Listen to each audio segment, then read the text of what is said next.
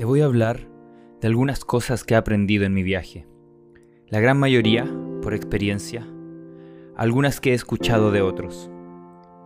Muchas de ellas aún estoy en proceso de práctica, pero todas ellas creo que son verdad.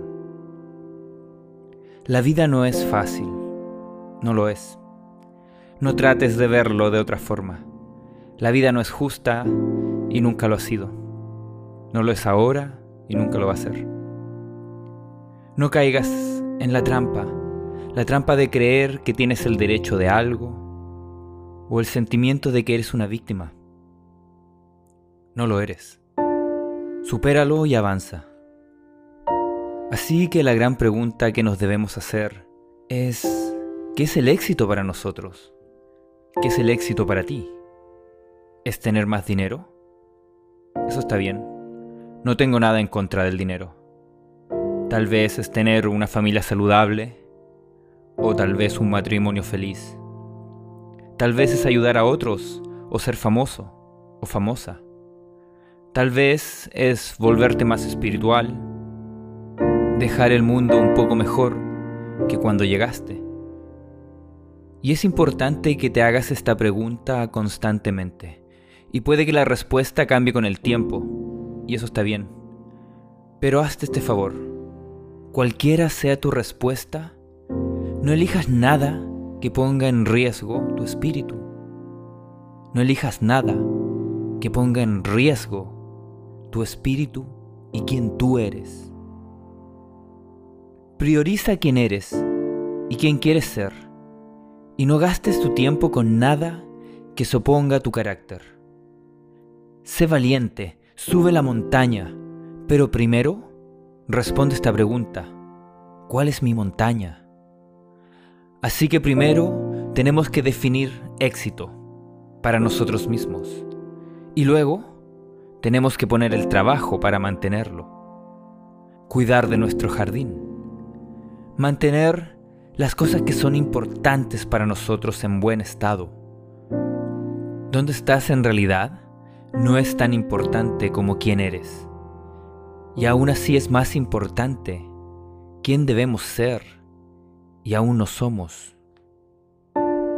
El primer paso que nos va a llevar a nuestra identidad en la vida usualmente no es yo sé quién soy. Yo sé quién soy. Ese no es el primer paso. El primer paso es yo sé quién no soy. Proceso de eliminación. Definirnos por quién no somos es realmente el primer paso que nos lleva a saber quién realmente somos. Tú sabes, ese grupo de amigos con los que pasas tiempo y que realmente no están sacando lo mejor de ti. Ya sabes, critican demasiado, o son un poco negativos y sabes que no estarán ahí para cuando los necesites. ¿Y qué pasa con ese bar al que sigues yendo, ese que sigue dándote las peores resacas al día siguiente?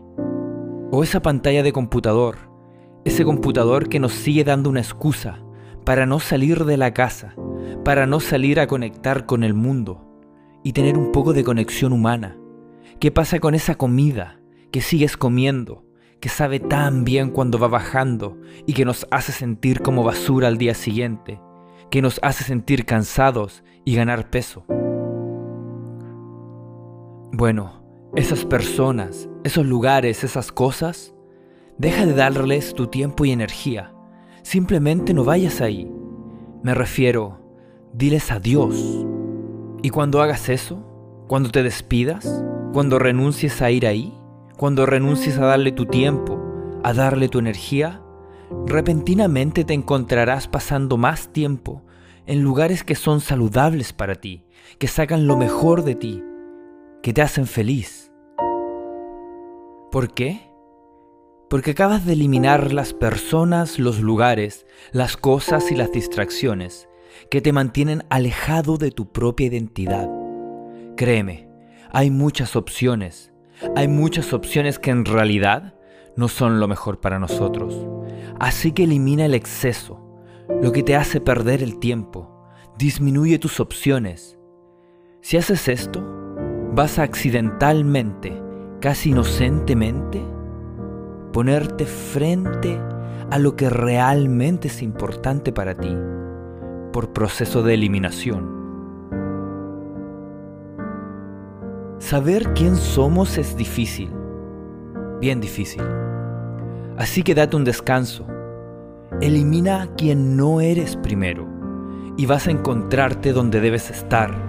En vez de crear tareas que te drenan energía, creemos más tareas que nos revitalicen, que nos hagan sentir plenos, que mantengan tu fuego encendido y tu motivación en alto por la mayor cantidad de tiempo en tu futuro.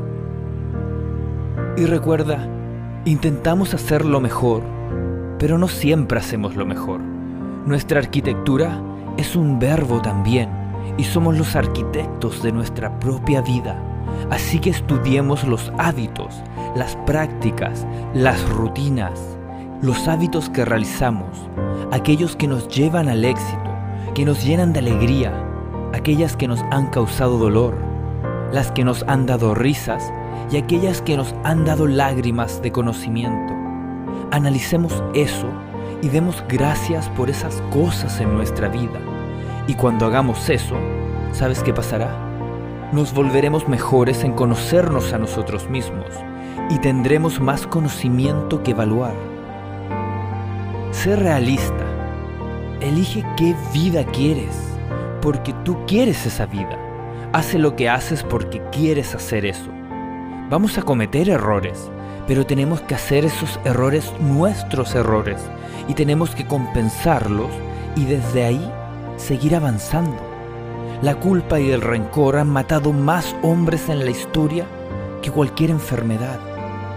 Así que cambia la página, salte del mal camino y sé el autor del libro de tu propia vida.